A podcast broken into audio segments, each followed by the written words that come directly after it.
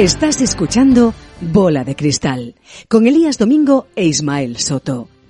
STEM, acrónimo en inglés de ciencia, tecnología, ingeniería y matemáticas. Algunas de las disciplinas clave del progreso tecnológico humano que habilitan nuestro día a día, desde nuestros teléfonos móviles hasta juegos de ordenador o el bar del fútbol.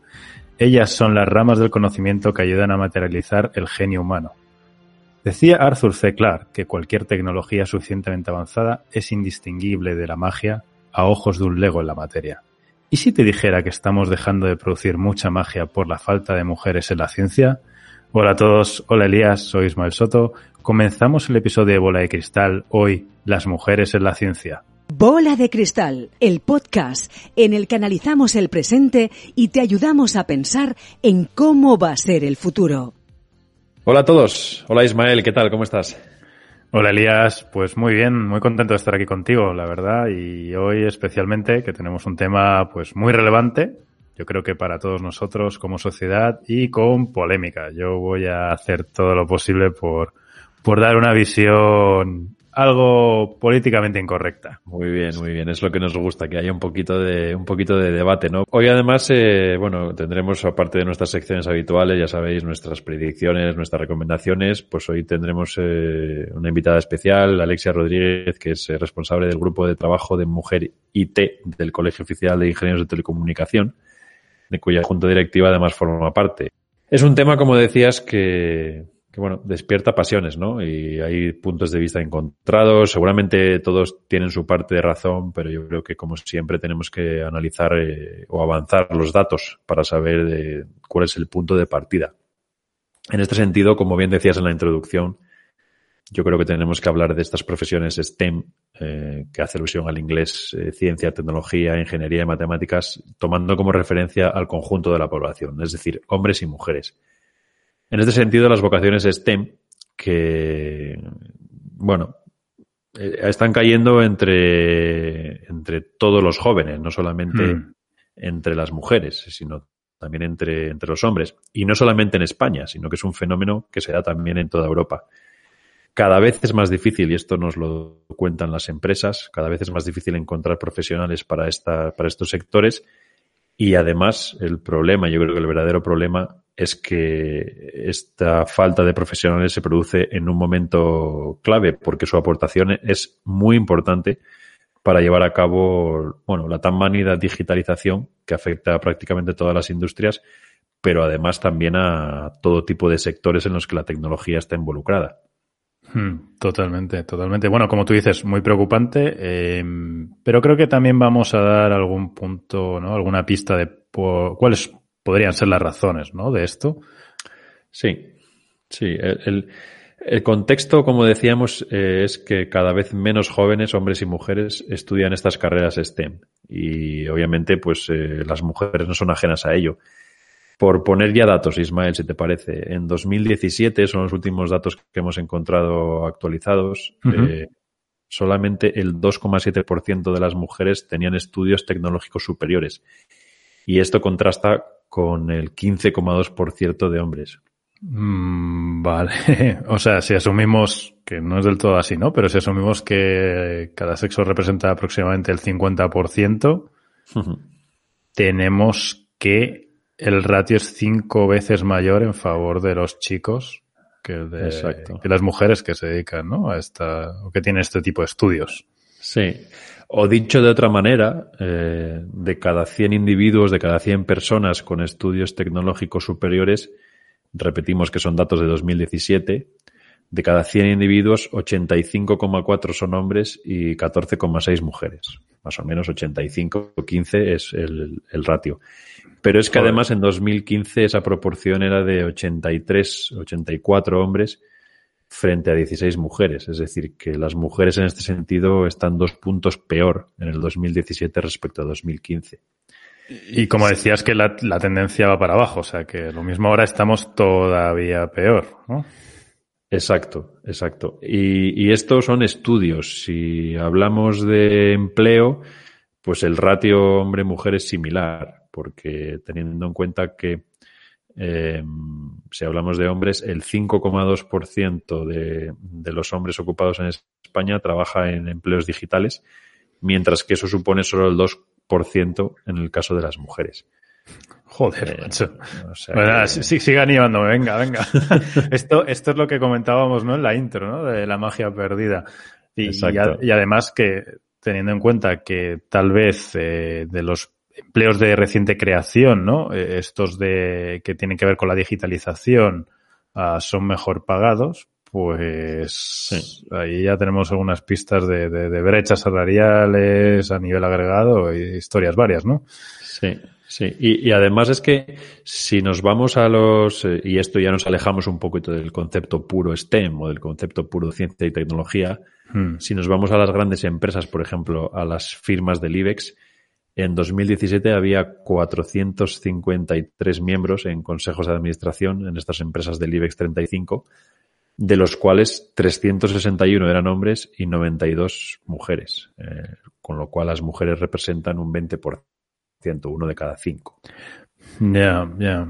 Pues, y, pero, pero aquí, aquí se intentó en algún momento poner cuotas, ¿no? No sé si en algunos países nórdicos existen, existen cuotas duras, ¿no? Que obligan, pero creo que incluso ellos tienen problemas para rellenar esto. Pero, pero bueno, y, eh, entiendo que esto se traduce también en, en, en, no solo en los consejos, sino que en mandos superiores, intermedios y por ende en la, en la pasta, en temas salariales.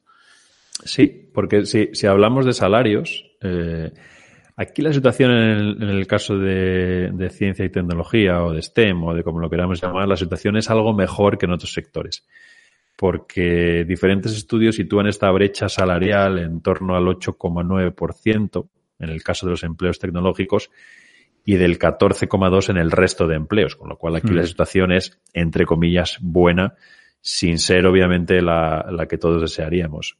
Y esto, pues un poco ligado con lo que decías antes, es especialmente relevante porque en estos sectores tecnológicos los salarios son aproximadamente un 20% superiores al resto. Eh, y bueno, esto obviamente pues significa que, estas eh, mujeres que están trabajando en este sector pues están teniendo menos brecha salarial y, y, perdón, salarios superiores al resto. Esto, Ismael, no dejan de ser datos fríos, como siempre que, los exponemos en el principio de cada episodio, pero bueno, nos indican tendencias o nos indican desde luego líneas a seguir para, yo creo, para seguir hablando.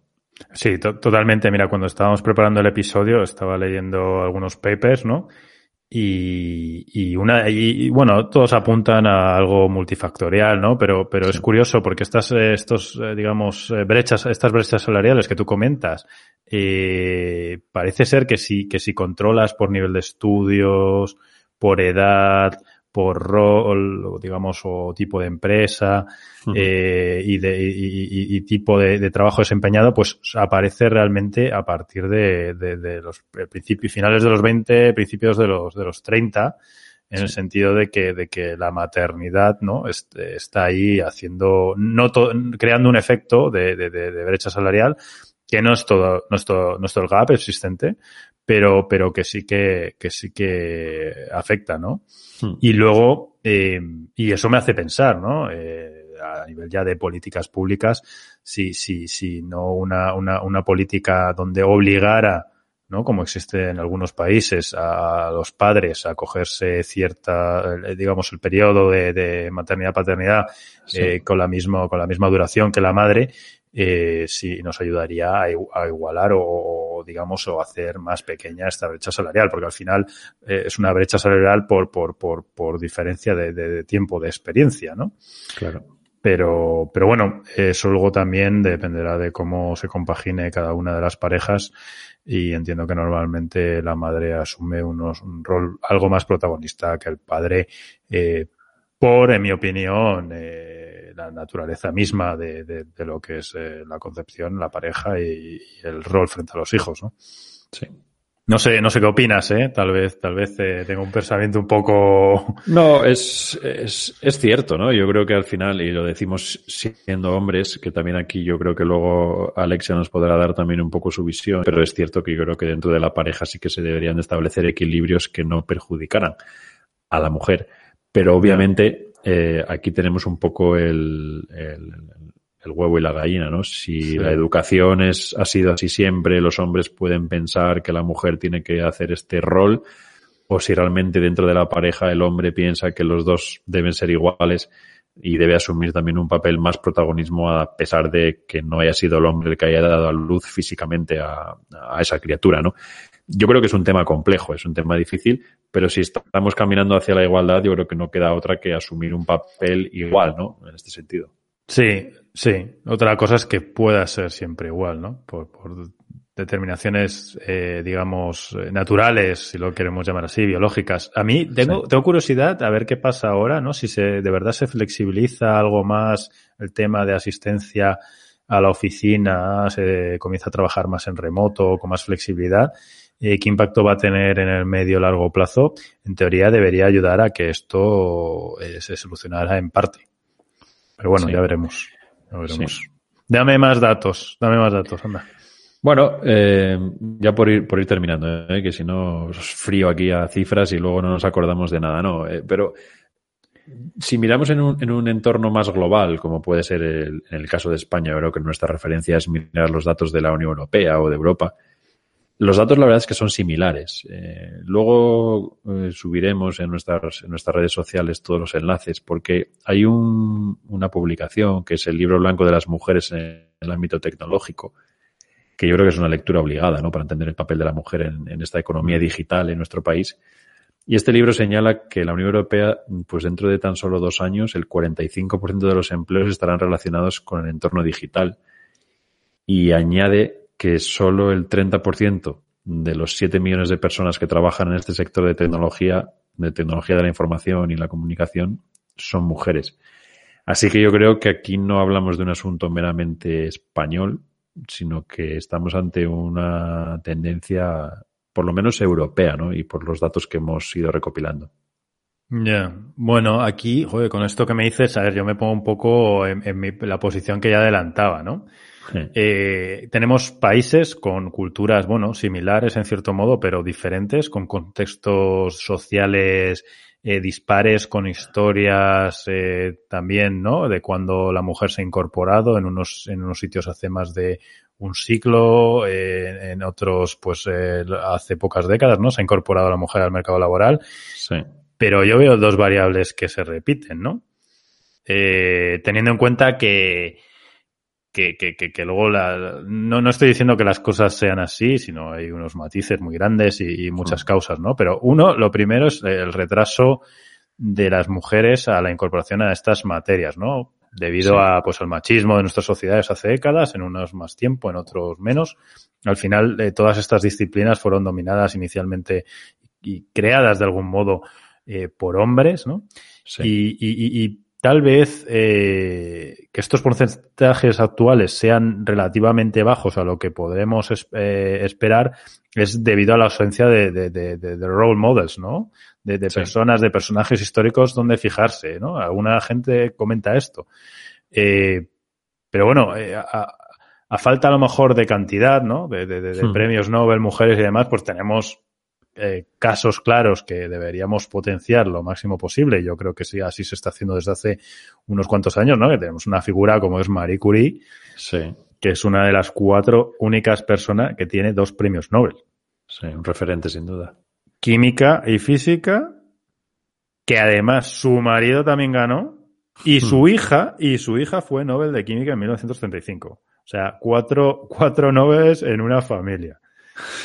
Eh, acojonante. Entonces, bueno, eh, creo que aquí la visibilidad que se le da a estas personas, porque no son todo gente que le dan una, medalli- una medallita o un premio, eh, el premio de la dinamita, ¿no? Eh, eh, eh, sino que existen muchas más científicas o personas técnicas, ¿no? Mujeres técnicas que, que, que, que pueden ser este, estos, estos espejos donde, donde las nuevas generaciones se, se, se fijen, ¿no?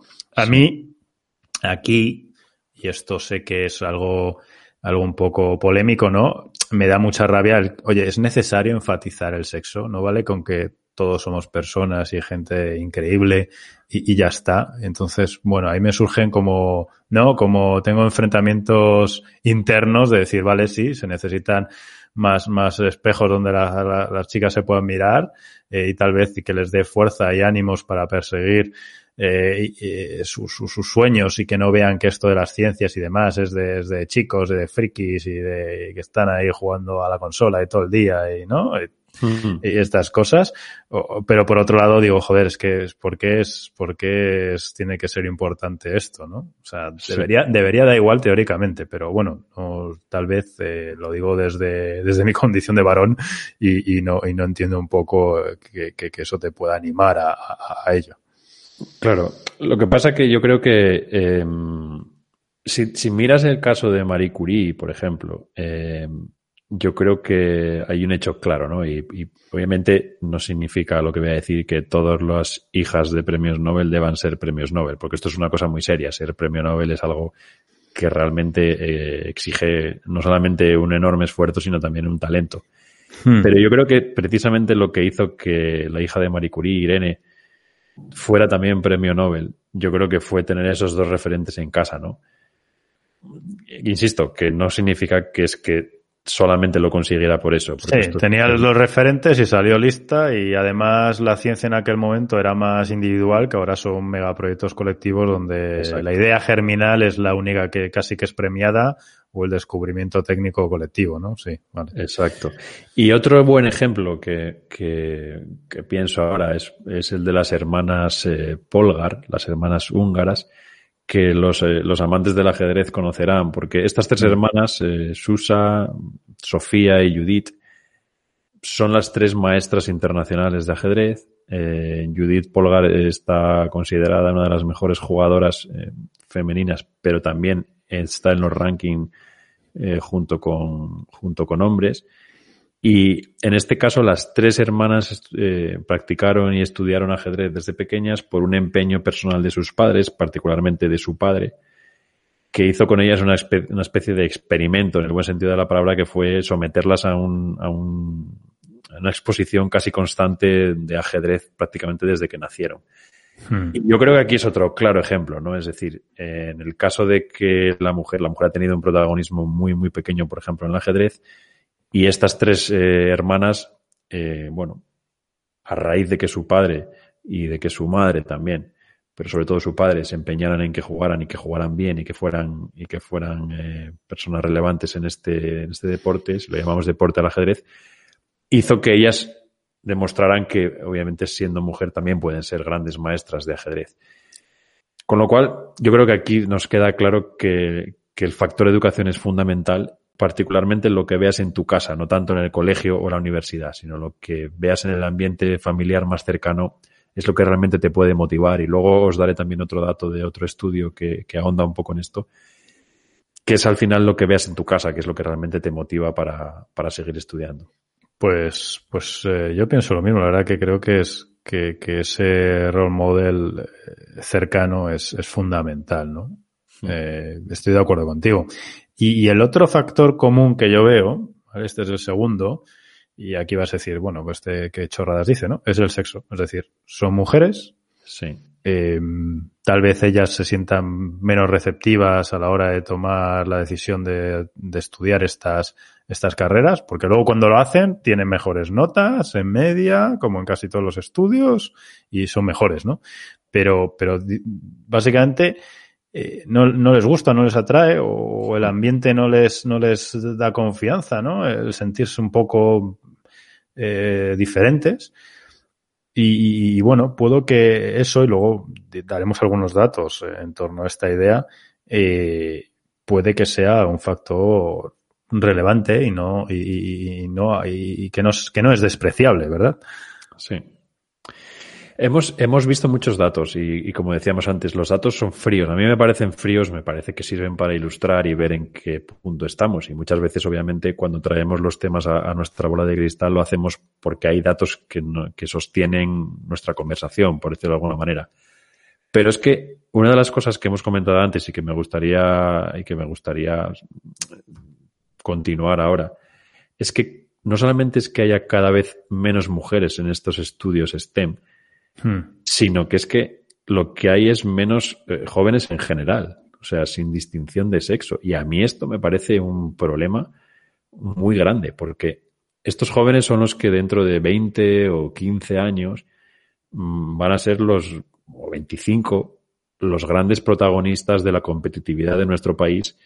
Y si nos vamos al caso europeo, eh, pues lo mismo, ¿no? O sea, si estamos hablando de competir en un mundo global contra actores súper importantes como China, como Estados Unidos, ¿cómo vamos a competir con ellos si no tenemos jóvenes que se dediquen a esto? Y yo creo que aquí vuelvo un poco a tu argumento anterior, y es que creo que en general los estudios de ciencia y tecnología se presentan de una manera poco atractiva. Tenemos en la cabeza siempre los, eh, las profesiones eh, tradicionales, de alguna manera, ¿no? Por decirlo, pero es que ciencia y tecnología me parece que tienen un problema de, marketing. O sea, eh, resulta complicado convencer a los jóvenes de que estudiar estas materias no solamente es bueno desde el punto de vista, hemos visto, salarial, de condiciones, de tipo de empresas, sino que son, son profesiones que inciden directamente en muchos de los cambios que, está viendo nuestra sociedad. No sé hmm. cómo ves tú este, no sé cómo ves, Ismael, ese tema. Bueno, pues eh, totalmente, a mí me da mucho miedo. Eh, yo, yo pienso que, sobre todo, a mí lo que me asusta es, es uno, eh, la falta de flexibilidad en concreto de nuestro modelo de educación. Hmm. para mí, esto es en plan ya tirarnos a nuestra parcelita de la bola de cristal, pero, pero, pero bueno, el futuro es o de, o de una tecnificación grande. Em, o de, de, de digamos, estudios humanistas, ¿no? Tipo sociología, psicología, pero que sepan entender las herramientas que las tecnologías, los, los STEMs les, les dan y les aportan, incluso que sepan ellos eh, utilizarlos. Entonces, eh, una, una hibridación de estos mundos, digamos, de los dos polos, eh, de lo que ahora sería lo más puro tecnológico, lo más puro científico, con lo más puro humanista, incluso la filosofía.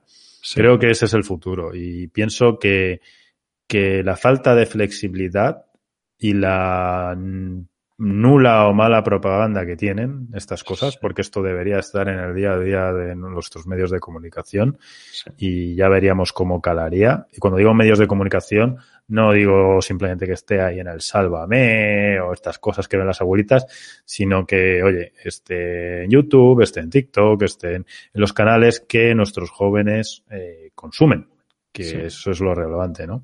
Y, y bueno, y, y, que se informe a las personas que puedan seguir sus intereses cuando vean de verdad para qué sirven esas cosas, ¿no? Luego el mercado laboral, por supuesto, tampoco ayuda, el esfuerzo es muy grande, no tiene, no ves que tengas una recompensa.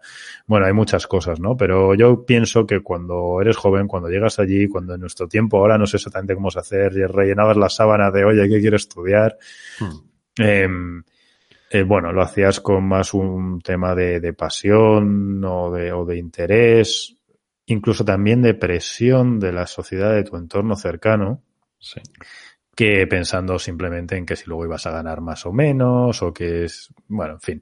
Eh, y, y, desde luego que lo que hay que intentar es, es, es no sesgar eh, la educación, ¿no? De, de, de hmm. nuestros niños y que puedan elegir en libertad conceptualmente lo que les gustaría hacer. A mí me da mucha rabia que, digamos, digas, oye, es que yo voy a estudiar medicina, ¿no? O voy a estudiar arquitectura, o voy a estudiar ingeniería. Creo que sería mucho más constructivo que el diálogo entre todos se cambiase hacia, oye, yo es que quiero cambiar la forma en la que se construyen edificios. Quiero inventar la próxima terapia que cure el cáncer de mi madre, mi padre, mi abuelo, mi tío, mi amigo quiero ser el primero que descubra una nueva forma de vida. Quiero ser eh, un emprendedor que cree la primera empresa que haga ABC. No lo sé. ¿No? El propósito, el para qué, más que el qué, porque las carreras al nivel de evolución tecnológica, al nivel de, de, rapidez de involución incluso social, porque antes siempre decíamos, oye, cuando acabas la carrera lo que diste en primero, segundo, tercero ya no te sirve a nivel técnico, ¿no? Eh, sobre todo en telco, en informática. Pero es que yo creo, pienso que ahora mismo ni siquiera la parte social eh, se salva de esta dinámica, de esta realidad líquida, de, de, cómo, de cómo afrontamos eh, a nivel sociológico el estudio de la realidad y de, y, de, y de la sociedad y de las decisiones que tomamos como, como una comunidad. Sí. Me gusta el, me gusta el, el, concepto de hibridación que has dicho, porque, y, y, uniéndolo con otro de tus ejemplos, por ejemplo, ese, ese, ese chavalín, ese, ese niño, ese adolescente que quiere diseñar los edificios del futuro, que quiere diseñar las casas del futuro, no puede saber solo de arquitectura. Porque hmm. hoy, hoy un edificio es un compendio de tecnologías de diferentes tipos. Es un edificio digitalizado, es un edificio, eh, no sé, que tiene reconocimiento facial. Pero es que necesitas también saber también cómo son las relaciones entre personas, porque esos edificios tendrán que tener unas zonas comunes, unas zonas, si es el caso de oficina, pues tendrás que hacer sitios para que los empleados o para que las personas estén cómodas.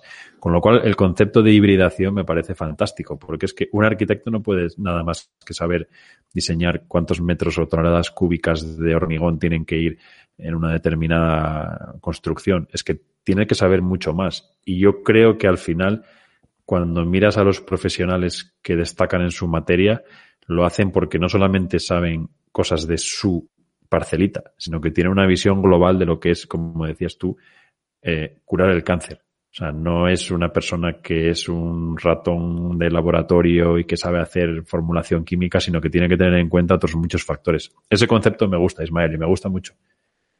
Me alegro. Espero que le guste más gente. Seguro, seguro que sí.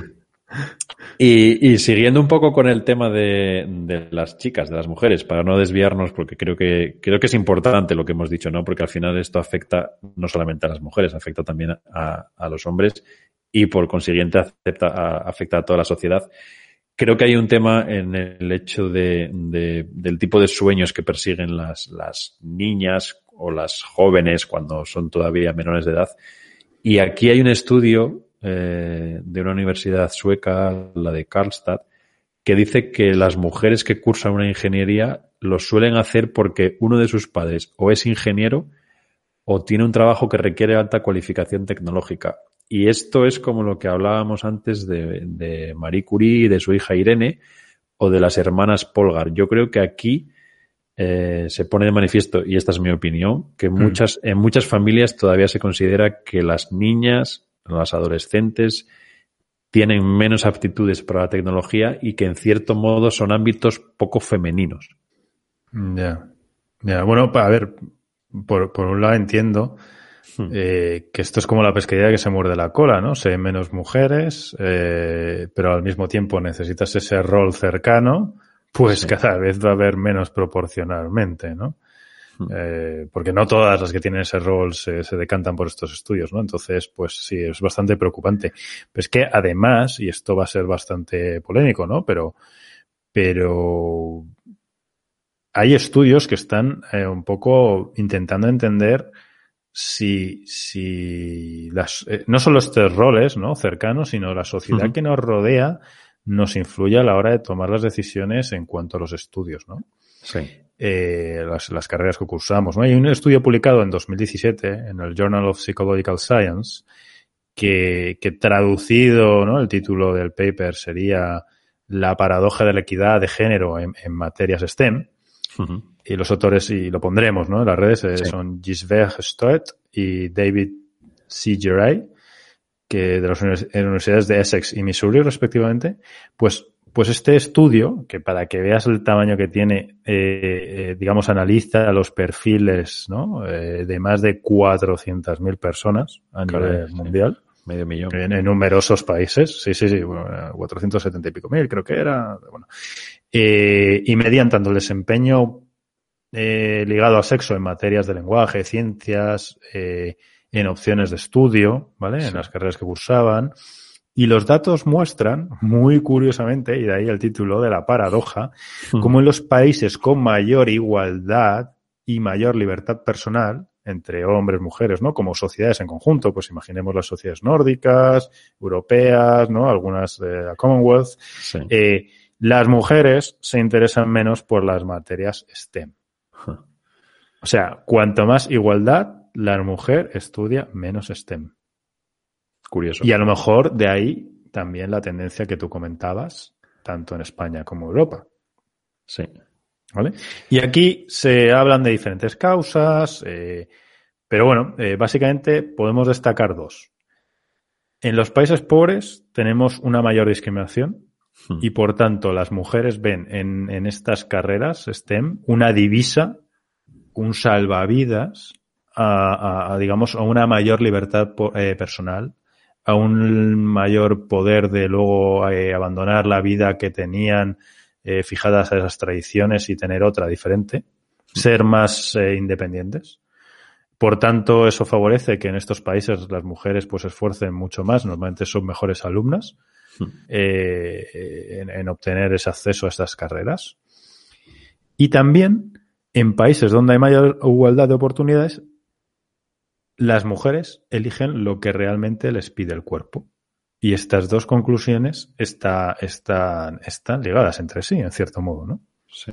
Y aquí, pues claro, surge la impopular cuestión de eh, nuestras preferencias, ¿no? En nuestros eh, miles de años de autoselección eh, hacen que nuestras preferencias sean diferentes y que, y que, bueno, pues las mujeres mayoritariamente dediquen su tiempo ¿no? o se sientan cómodas eh, dedicándose a tareas eh, de cuidado de otras personas, ¿no? Y ahí, por ejemplo, aquí estamos hablando, ¿no? De la falta de mujeres en STEM, pero podríamos estar hablando de la falta de hombres en, en, en como enfermeros o médicos o tal vez, o tal vez, o tal vez en, otras disciplinas, ¿no? Sí. Eh, podríamos darle la vuelta a tortilla. Otra cosa es si hablamos, como tú muy bien introducías al principio del capítulo, de que si a, luego en las cúspides de, por ejemplo, de hospitales, si hay más hombres que mujeres, es que algo no tiene mucho sentido, ¿no? Claro. Eh, porque, porque si se supone que la, luego la, la, la, masa de los profesionales que están ahí, la mayoría son mujeres, pues bueno, puede que haya un hombre a lo mejor liderando porque sea mejor o lo que sea, pero, pero, pero que luego la mayoría sean hombres, pues no tiene mucho sentido. Debería estar eh, más o menos igualado o, o, un sesgo hacia, hacia, hacia ellas, ¿no? Sí. Eh, entonces, bueno, tengo que, que mi, mi, mi, opinión es que tenemos que seguir publicitando, enfatizando la importancia de disponer de, de mujeres en STEM pero sabiendo que ellas pueden tener otras preferencias. Y cuando digo publicitando, enfatizando, eh, creo que es, es, muy necesario, ¿no? Porque, porque los problemas eh, de la vida, bueno, y de la ciencia en general, ¿no? De las eh, ingenierías son cada vez más complejos y requieren puntos de vista diferentes. Y si todos somos tíos con cierto perfil, pues nos será muy difícil encontrar aproximaciones a las soluciones de una manera eh, digamos, más innovadora. Yo creo que aquí la mezcla, de nuevo, la hibridación, ¿no? De estas maneras de pensar eh, es, es, es, muy, es muy, es muy, es muy importante. Luego ahí ya, pues a mí me da miedo el tema de las cuotas, la reducción de méritos. Entonces, a mí mi perspectiva leyendo estos informes es que, oye, somos iguales pero diferentes y eso no es una debilidad, sino que nos enriquece como conjunto. Sí. Sin duda. Y, yo creo que aquí al final, por encima de todo, estamos hablando de libertad, ¿no? De que al final cada niño, cada niña, cada hombre, cada mujer pueda estudiar lo que decías tú antes, que me parece realmente interesante, que es que persiga su sueño, ¿no? Y que no haya ninguna limitación de ningún tipo para que, para que se lo impida. Y yo creo que en esto estamos de acuerdo, ¿no? Esto creo que creo que todos estamos de acuerdo, todos los que estamos escuchando esto estamos de acuerdo. Bola de cristal, el podcast en el que analizamos el presente y te ayudamos a pensar en cómo va a ser el futuro. Bueno, Ismael, ¿qué te parece si nos metemos ya de lleno con la entrevista de esta semana? Pues fantástico, además tenemos hoy una, una invitada muy especial, así que creo que merece mucho la pena esta conversación que vamos a tener. Sí, porque hoy nos acompaña Alexia Rodríguez, que como ya comentamos al principio, bueno, eh, por hacer un pequeño repaso de, su trayectoria, es ingeniera de telecomunicación, además es doctora en administración y dirección de empresas y actualmente trabaja en, en supply chain en ArcelorMittal y además eh, es responsable del grupo de trabajo Mujer IT del Colegio Oficial de Ingenieros de Telecomunicación, de cuya junta directiva además forma parte. Alexia, bienvenida. Muchas gracias por estar aquí hoy con nosotros. Gracias a vosotros por darme la oportunidad de participar. Bueno, eh, yo creo que la pregunta obligada, ¿no? En este capítulo sobre mujer eh, y, teniendo en cuenta que eres la responsable de este grupo de trabajo en el COIT, bueno, ¿qué hacéis en este en este grupo de trabajo Mujer IT? El, bueno, pues el, grupo de trabajo Mujer IT eh, surge un poco para tratar de paliar ese, ese descenso en el, en el número de vocaciones eh, científico-tecnológicas, ¿no?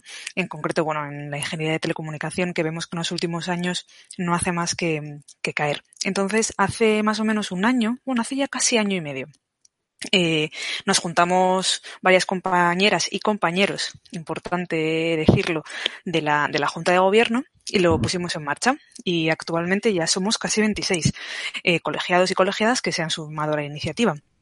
Entonces, ¿qué hacemos? Pues nos reunimos una vez al mes, más o menos, eh, con el objetivo de poner en marcha alianzas o con otras organizaciones o instituciones eh, que tengan el mismo objetivo que, nosotros y también crear nuestras propias iniciativas. Eh, en este caso, en este último año, por ejemplo, hemos creado el premio Pioneras IT, que, lo que pretende es visibilizar a esas ingenieras de telecomunicación que han estudiado la carrera hace más de 50 años y ya solo por este hecho tienen un mérito ¿no? Eh, que, hay que reconocerles. Entonces, la premiada de esta primera edición ha sido María Jesús Prieto Lafarge, que tiene una trayectoria impresionante, tanto a nivel personal como, como profesional, y para nosotros es un honor, ¿no? Tener a una mujer así en, en nuestro colectivo, que nos referen, que, o sea, que nos represente y que, que sirva para, para visibilizar nuestra, nuestra carrera, ¿no? Eh, ¿Por qué crees que tiene sentido eh, incentivar a que más mujeres estudien STEM? Entiendo que en vuestro caso buscáis que más mujeres estudien ingeniería de telecomunicación, pero al final os movéis en un ámbito en el que os interesa que toda, que más mujeres estén en esta, en estas disciplinas, ¿no? De ciencia, tecnología, ingeniería y matemáticas. Bueno, pues al final no, hay una respuesta única, ¿no? Yo creo que hay varias vertientes. Por un lado, eh, es una pena eh, desperdiciar el 50%, si tenemos en cuenta que las mujeres somos el 50% de la población, el 50% del talento, ¿no? Simplemente por el hecho del desconocimiento de lo que se hace en las ingenierías. Esa, sería una de las razones. Eh, y la otra razón es por la propia diversidad. Eh, las mujeres eh, tenemos unas, bueno, unas actitudes, eh, en la mayoría de los casos, generalizando, que nos distinguen a la hora de estar en un entorno más colaborativo, más empatía, por lo general. Entonces, al final, mejoramos los entornos laborales en los que, en los que participamos, ¿no? Los complementamos un poco. Entonces, eh, yo creo que, que, que, por esas dos razones, ¿no? Y sobre todo también, eh, si tenemos el punto de vista un poco de la educación, por no dejarnos eh, llevar por lo común o lo tradicional o lo que es más fácil. Pues si, si una niña quizás tiene una inquietud y, y no tiene a nadie que le apoye el estudiar esa inquietud, pues es una pena, ¿no? Hmm. Y Alexia, en, en, en, este grupo de trabajo, ¿cuáles son un poco las, las causas que habéis identificado para, para que, bueno, dábamos los números, ¿no? Al principio del capítulo y tú los mencionabas ahora, ¿no? Para que se reduzcan, ¿no? Estas vocaciones, estas, estas, eh, eh enrollment, ¿no? En, los, los, estudios STEM por parte de las mujeres. Pues eh, el, el, mayor problema, Ismael, es que no hay una causa única. y aquí, eh, pensando así eh, en alto, ¿piensas que en parte podría ser por el propio diseño del sistema educativo?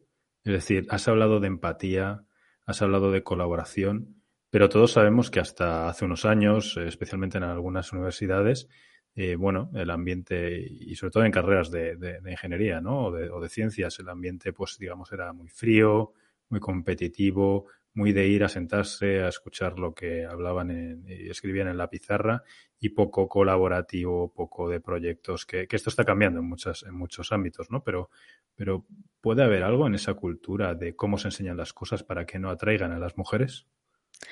Em, sin duda. Eh, eso es una de las causas, porque al igual que, por ejemplo, a lo largo de la carrera educativa se, se incentivan eh, optativas como el deporte o como mm, eh, no sé, el arte o ir a clases de música, por ejemplo, no se incentivan como optativas em, estudios más relacionados con la tecnología o incluso con la solución de problemas, que al final es lo que hacemos los ingenieros, ¿no? Solucionar, solucionar problemas. Eh, de, mm. en cualquier ámbito, en cualquier. Entonces, esa es una de las causas. Pero otra de las causas em, es el cambio que ha dado en los últimos años. Date cuenta que cuando yo estudié mm, ingeniería de telecomunicación, yo me gradué en 2007 ya. Asusta un poco pensar cómo pasa el tiempo. Éramos casi un 40% de mujeres en mi promoción. O sea, que parecía que la situación se había mm, estabilizado, ¿no? Que parecía que estaba en la buena dirección. Pero ha vuelto a caer. Compañeras que se gradúan ahora eh, con 23 y 24 años, resulta que son dos o una o tres en cada promoción. Entonces te hace pensar, ¿y por qué ha vuelto a caer? Si es que ya estábamos en unos números bastante aceptables, ¿no? Bueno, pues al parecer una de las causas es que em, al incorporarnos al mercado laboral, eh, como en la mayoría, porque es que siempre hay que matizar, ¿eh? en la mayoría de los casos seguimos eh, asumiendo las responsabilidades y la mayor parte de las cargas familiares nosotras, digamos que no tenemos una carrera profesional, bueno, que se pueda decir que pague los esfuerzos de alguna manera que se ha hecho durante la carrera, ¿no? Y durante los mm. estudios. Entonces, muchos padres eh, de nuestra generación, o bueno, unos años más, están empezando a decirles a sus hijas, quizás no te merece la pena hacer este esfuerzo. Mm. Pero Alexia, ¿tú, piensas que una persona, eh, una, una chica de 20, 18 o 20 años, está pensando ya en cargas familiares? No sé, somos uno de los países donde la gente se emancipa, vive con sus familias más tarde.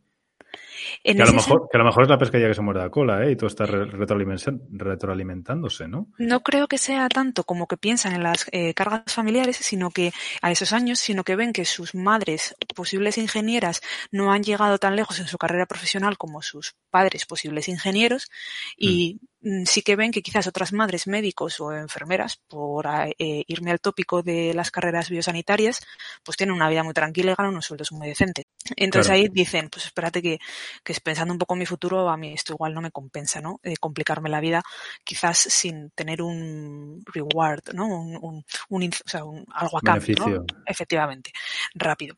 Eh, entonces, esa es una de las causas, podría ser eh, una de las causas que están identificadas, pero insisto que no hay muchas. ¿eh? Cuando, cuando tuvimos la, la reunión del jurado de, del premio Pioneras, Alicia Richard, la directora general de, Digitales, comentaba, y me parecía muy interesante, que, que al parecer, eh, a pesar de que niños y niñas tengan las mismas capacidades eh, matemáticas, eh, las niñas en general tienen una capacidad eh, más elevada en temas de comprensión. Con lo mm. cual, las niñas notan que, puesto que tienen unas capacidades muy elevadas en comprensión, sus capacidades matemáticas se piensan que son peores, cuando en realidad están al mismo nivel que, la de mm. los niños. ¿eh? Pero eso les produce cierta inseguridad. Claro. Y entonces de ahí piensa, tiran a otros lados, ¿no? Mm, entiendo, buscan ¿no? el puerto, el puerto seguro, ¿no? Efectivamente. Son menos, menos atrevidas, más inseguras y menos atrevidas, tal vez. Y una, una pregunta, volviendo, muy relacionado con esto, pero un pasito hacia atrás. En el grupo de trabajo, en, ¿trabajáis eh, focalizándoos en los estudios universitarios o trabajáis a lo largo, bueno, pues desde la niñez eh, hasta la vida adulta en, entender ¿no? este fenómeno que, que, que vivimos? Y que, como tú decías, ¿no? Y comentábamos al principio del programa, pensamos que nos empobrece a todos, ¿no? Eh, eh, ¿Es así o os centráis solo en unas determinadas franjas de edad? No, precisamente lo que pretendemos es llegar a todos los segmentos de edad. Entonces, establecemos colaboraciones, como decía al principio, con diferentes organismos o entidades que cubren un poco todos los rangos de edad, ¿no? Por ejemplo, podríamos hablar de Technovation, del programa Technovation, que cubre rangos de edad desde los 6 hasta los 12. El, programa de STEM Talent Girl, que cubre más niñas en bachiller. Luego programas como Mujer Ingeniería de la RAI que cubre universitarias. Eh, y luego ya para aquellas mujeres que, ya están en el mundo laboral, pues existen los programas de GECOM, la Asociación de Ejecutivas y Consejeras que dan eh, temas de coaching y mentoring con las que también tenemos una, una, buena relación. Y, por ejemplo, también ahora mismo acabamos de firmar un acuerdo con Women Angels for Team para aquellas mujeres que decidan emprender un camino en el ámbito emprendedor que decidan lanzarse al, mercado de, montar su propia empresa, ¿no? Entonces sí que está en nuestra intención efectivamente cubrir un poco todas las edades y luego con nuestro propio premio Pioneras IT pues reconocemos a, esas personas con, una dilatada experiencia y, y, las visibilizamos, ¿no? Por así decirlo.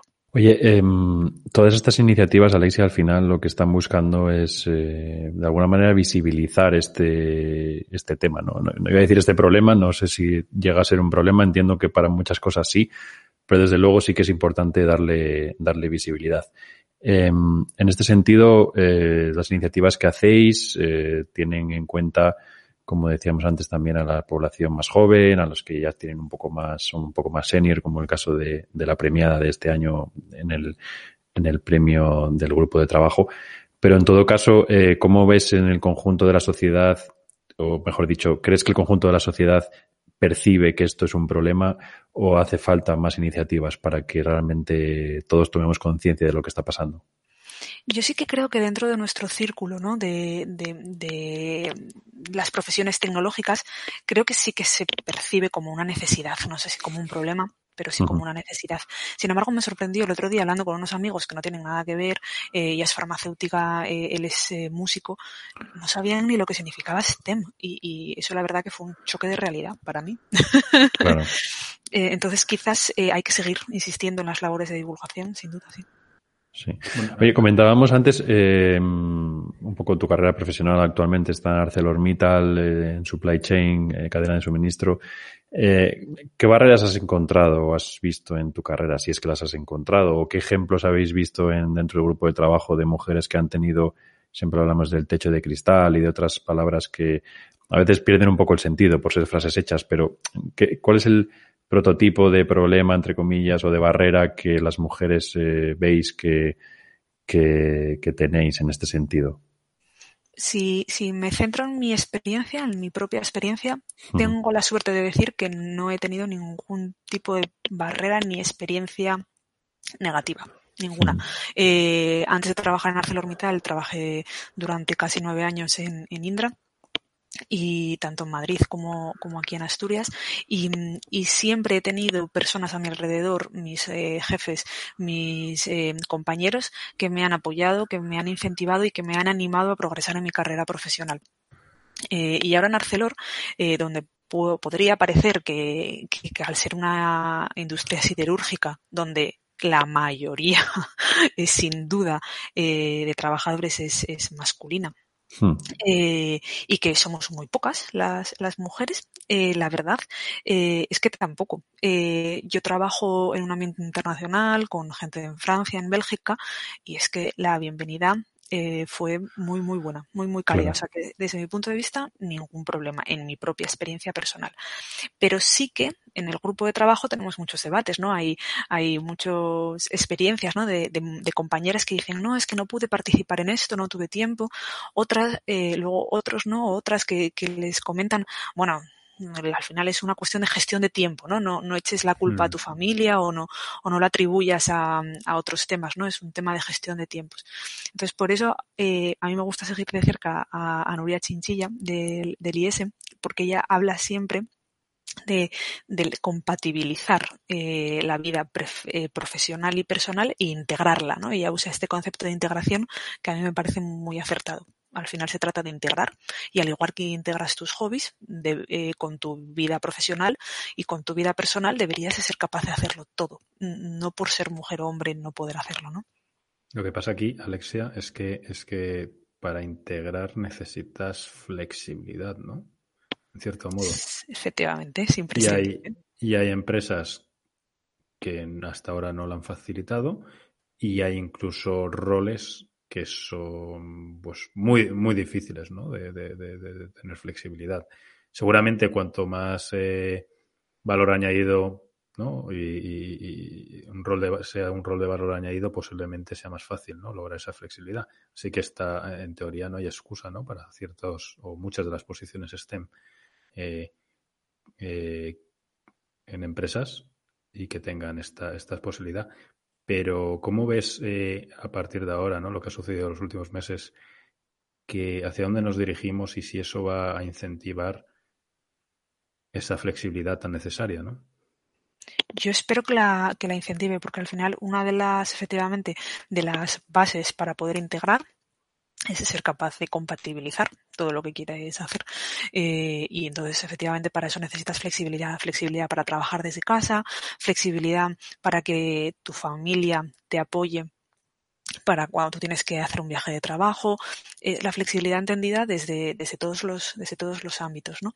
Eh, es necesaria, sí. Eh, yo creo que nos va a ayudar lo de los últimos, ah, que ha pasado los últimos meses. Al final estamos viendo que el tema del teletrabajo se está extendiendo y que se está normalizando, que la gente, las empresas, los directivos están viendo que los equipos han seguido funcionando y que, y que es posible trabajar desde casa y rendir y, y hacerlo bien. O sea que yo estoy positiva en este sentido. Espero que, que, nos ayude también.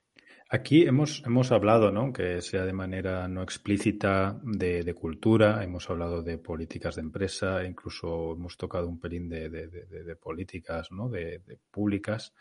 Em, en tu opinión, aunque no tengamos datos contrastados tal vez, ¿qué, políticas funcionan que, bueno, pues eh, ahora hablabas de flexibilidad, ¿no? ¿Y cuáles no? Pues em, el tema de las cuotas, por ejemplo, es, eh, es algo controvertido. ¿eh? Yo no creía mucho en ellas, no estaba yo muy a favor de las cuotas hace tiempo. Pero justo escuchando un podcast, no voy a decir de quién, no voy a hacer que pensemos que es la competencia. hay podcast, hay podcast, perdón, Alexa, hay podcast buenos en la competencia también, ¿eh? Invitamos a nuestros oyentes a que, a que escuchen algo más que bola de cristal. Ya, ya te dejo continuar. pues eh, eh, entrevistaban a, una mujer experta en temas de liderazgo femenino y, ella comentaba el caso de, unas eh, zonas rurales de India, de India, en las que al parecer, eh, a raíz de un anexo a la Constitución india en la que se fijaban cuotas para que las mujeres participaran en, la gestión, ¿no? en el Parlamento, como se llame allí, pues la visión que tenían los hombres y el resto de las mujeres de la comunidad hacia esas personas, hacia esas mujeres en concreto que estaban participando en la, en la gestión de la comunidad cambiaba radical, radicalmente, ¿no? Con los años. Eh, es como que ellos eh, veían a las mujeres desde el punto de vista de pueden hacer cosas fuera de casa y ellas también ganaban confianza en sí mismas para decir, oye, si esta señora está llevando el pueblo, ¿no? Una especie de alcaldía, podríamos decir, yo también puedo hacerlo. Eh, y esto fue a raíz de imponer las cuotas, si no igual nunca hubieran empezado a hacerlo. Mm. Eh, entonces, ese punto de vista me parece interesante. Mm, ¿Qué otras políticas podrían funcionar? Em, son cosas más simples, quizás, pero yo creo mucho en todo el tema de mentoring, de coaching, de, mm. ir a colegios a, apoyar a explicar ¿no? lo que el rol de las mujeres en la ingeniería o en, o en las ciencias en, en general. Me parece que esos pequeños gestos dejan más huella de lo que pensamos.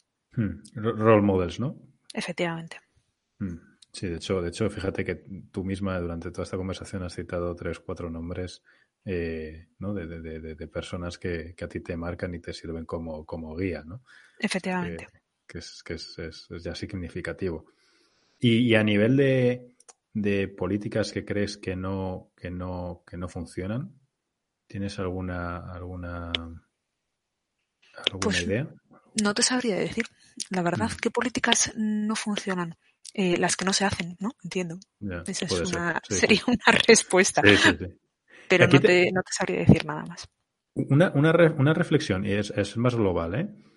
Pero, pero bueno, entronca con esto, ¿cierto? ¿no? ¿Qué, qué, qué, qué futuro podemos esperar de una sociedad, bueno, donde, donde no se, no se presta atención demasiada a la ciencia, no se presta atención eh, a la inversión, no se tiene paciencia y se optan por modelos, digamos, eh, de servicios eh, que, que, sí, que crean experiencias, que son interesantes, pero que al final no, no, no generan centros de decisión sobre, sobre la economía del futuro en, nuestro país.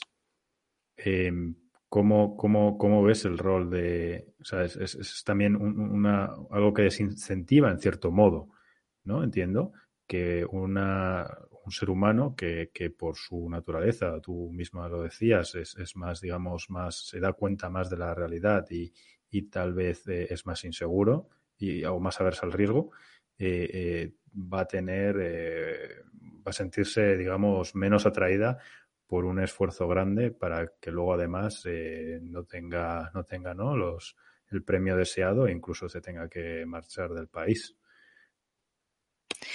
A ver, eh, al final el, el, tema de que no se apueste por ese tipo de carreras es un problema tanto para hombres como para mujeres en general. Sí, sí totalmente.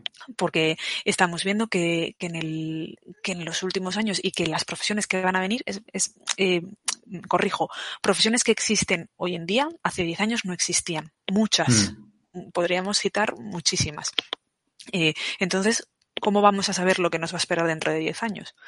Eh, si nos queremos convertir eh, en un país eh, que exclusivamente se dedique a prestar servicios, voy a decirlo así, de bajo nivel, de bajo valor añadido. Ten cuidado que luego se nos... No, voy a dejarlo ahí, no voy a... Has visto que yo he regateado, ¿eh? Para no emular a, al ministro. Vale, vamos a dejarlo ahí. Si, si al final eso existe y eso tiene que seguir existiendo, pero eso se puede mejorar y se debe de, de mejorar eh, incentivando que, que, que, nuestros jóvenes sigan estudiando carreras de alto valor añadido para, para poder emular a esos países.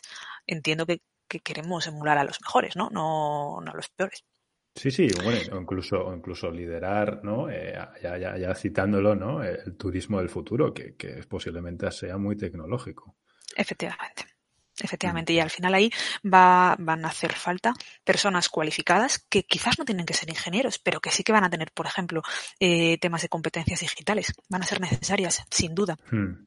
Eh, entonces no hace falta tampoco quizás tener que una ingeniería superior o, o tres doctorados, ¿no? Eh, pero sí eh, darnos cuenta de que los estudios tecnológicos y científicos son necesarios en cualquiera de esos niveles de complejidad, por así decirlo.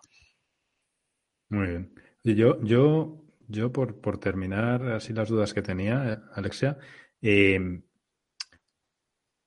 ¿qué piensas que el rol de los, de los padres, el rol de, en la familia, de cómo educamos, tiene, tiene un, un, impacto determinante en, en, esto que, ¿no? Bueno, en, en que una mujer se, se, se decida a estudiar carreras que tradicionalmente en nuestro país ha sido un coto más de hombres y y obviamente, si es así, eh, ¿qué, ¿qué, podemos hacer? ¿Cómo, cómo, cómo lo, lo, ves tú?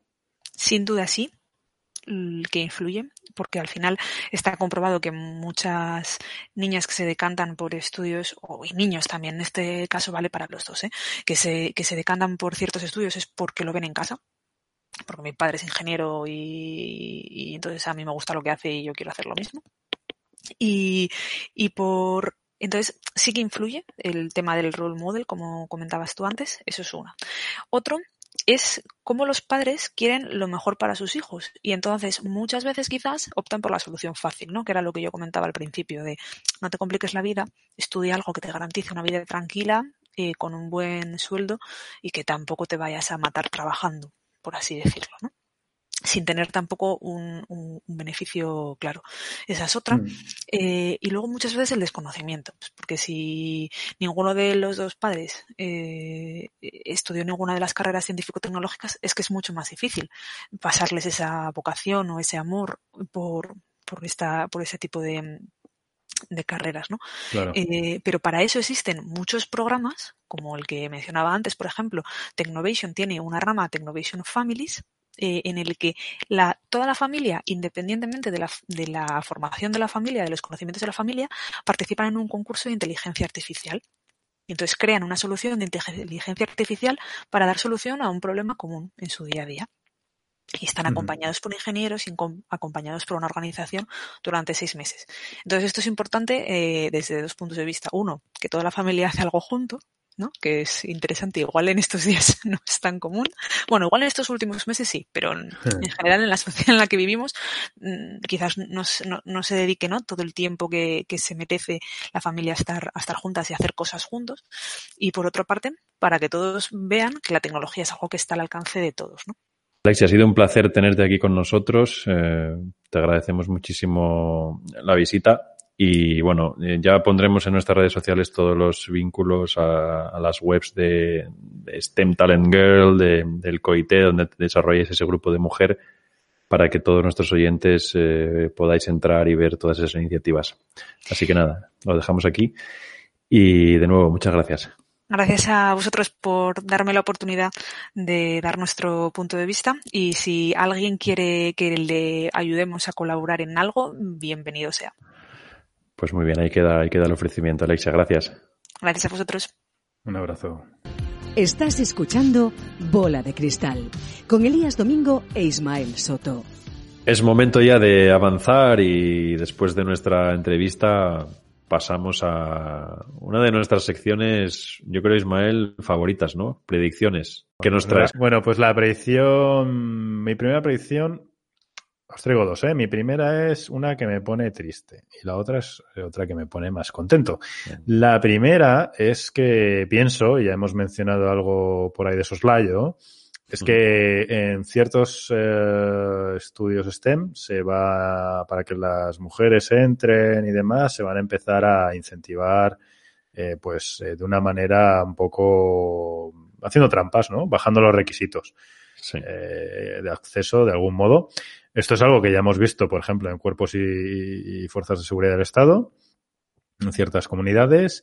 Eh, también y, bueno y que realmente esto existe no en ciertas universidades en determinados programas o incluso en business schools en hmm. Estados Unidos pues tienes cuotas tienes cuotas de nacionalidad cuotas de etnia eh, y, pienso que sucederá a mí esto conceptualmente no me gusta eh, si una por poner un ejemplo chorra si una mujer no es capaz de hacer 50 dominadas, eh, a lo mejor es que no debería estar salvando gente un incendio, pero a lo mejor debería ser la coordinadora de todo eso, porque estoy seguro que será muy capaz y muy buena. Eh, entonces, bueno, es que a lo mejor tiene que tener otro rol y de hecho tiene que tener un rol bastante más importante seguramente. Em, y la otra, bueno, no sé qué opinas de esto, ¿eh? eh a mí las cuotas por norma general no me gustan.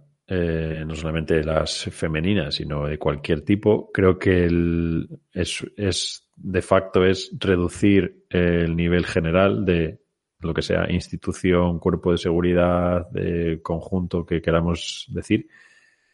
Y también es verdad que hay muchos estudios que hablan de que cuando se han creado cuotas, luego el, el, el, el environment, el, ecosistema general, automáticamente se ha regulado y ha habido pues una paridad sin forzar. De mano no me gusta, pero es verdad que es que esto, hay tantos estudios de todo que te dicen lo mismo, otro que te dice lo contrario, otro que, mm. en fin, es, complicado. Pero de primeras yo te digo no a las cuotas y no, obviamente, a si hay, si hay una barrera o una barra que superar, eh, no la puedes bajar en función de quién venga, porque entonces esto es, eh, bueno, yo creo que es el fin. Pero bueno, Sí, es mi opinión. Sobre todo cuando es el intelectual, porque no, Justo. No, tiene, no tiene mucho sentido. ¿no? Eh, la otra, que sí me gustaría ver, es que, y aquí barro para casa, ¿no? Es que los hombres recibimos de manera obligatoria el derecho a disponer de la misma baja, bueno, no el derecho, ¿no? Sino la obligación de tener la misma baja por, por paternidad que por maternidad, ¿no? Hmm. Y, ahí yo pienso, y ya comentábamos algo al principio del capítulo, que se verá una reducción significativa de la diferencia de, salarial cuando normalizamos por experiencia, estudio, responsabilidad, etcétera, ¿no? Y ya hay además que nos dará pistas de quién cojones de verdad está haciendo está haciendo pues trampas o abusando de las personas y discriminándolas, que es también importante detectar eso para, para, bueno, multar y que respondan ante la ley con, con todo lo que sea. Sí, esta es buena, esta, esta, esta me gusta, sí. Hmm. Bueno, dime las tuyas. Venga, eh, yo como, como no soy un hombre muy de ciencia, eh, me, he traído un poquito la, la predicción, a, me he arrimado, como se suele decir, el, el ascua a un asunto que, que domino un poquito mejor, que es el deporte. Y yo creo que aquí es un tema que creo que nos dará para otro capítulo, ¿no? La mujer en el deporte, pero ya por, por, ir introduciendo quizás, ¿no? Ese, capítulo que, bueno, Dios sabe cuándo haremos.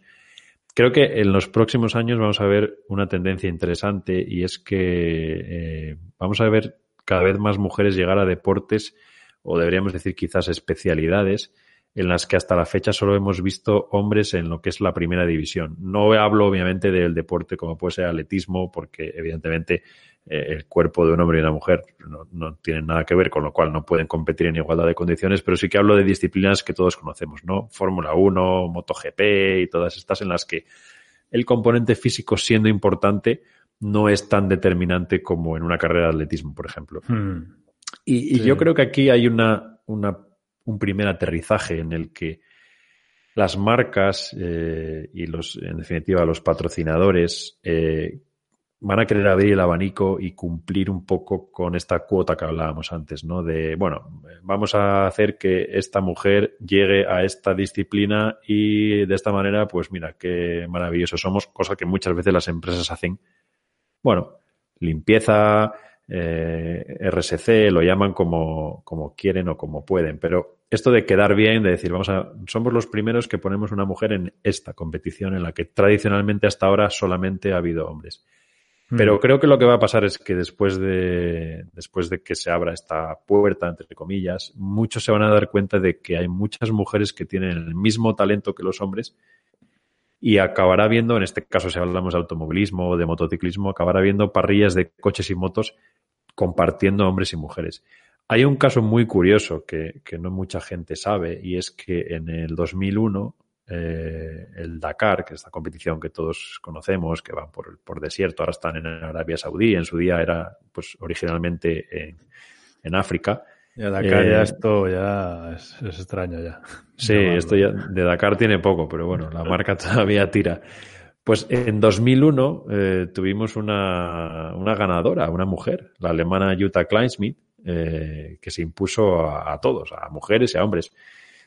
¿Y por qué no, Ismael, ver esto en, en Fórmula 1, por ejemplo? Sí, sí, sí.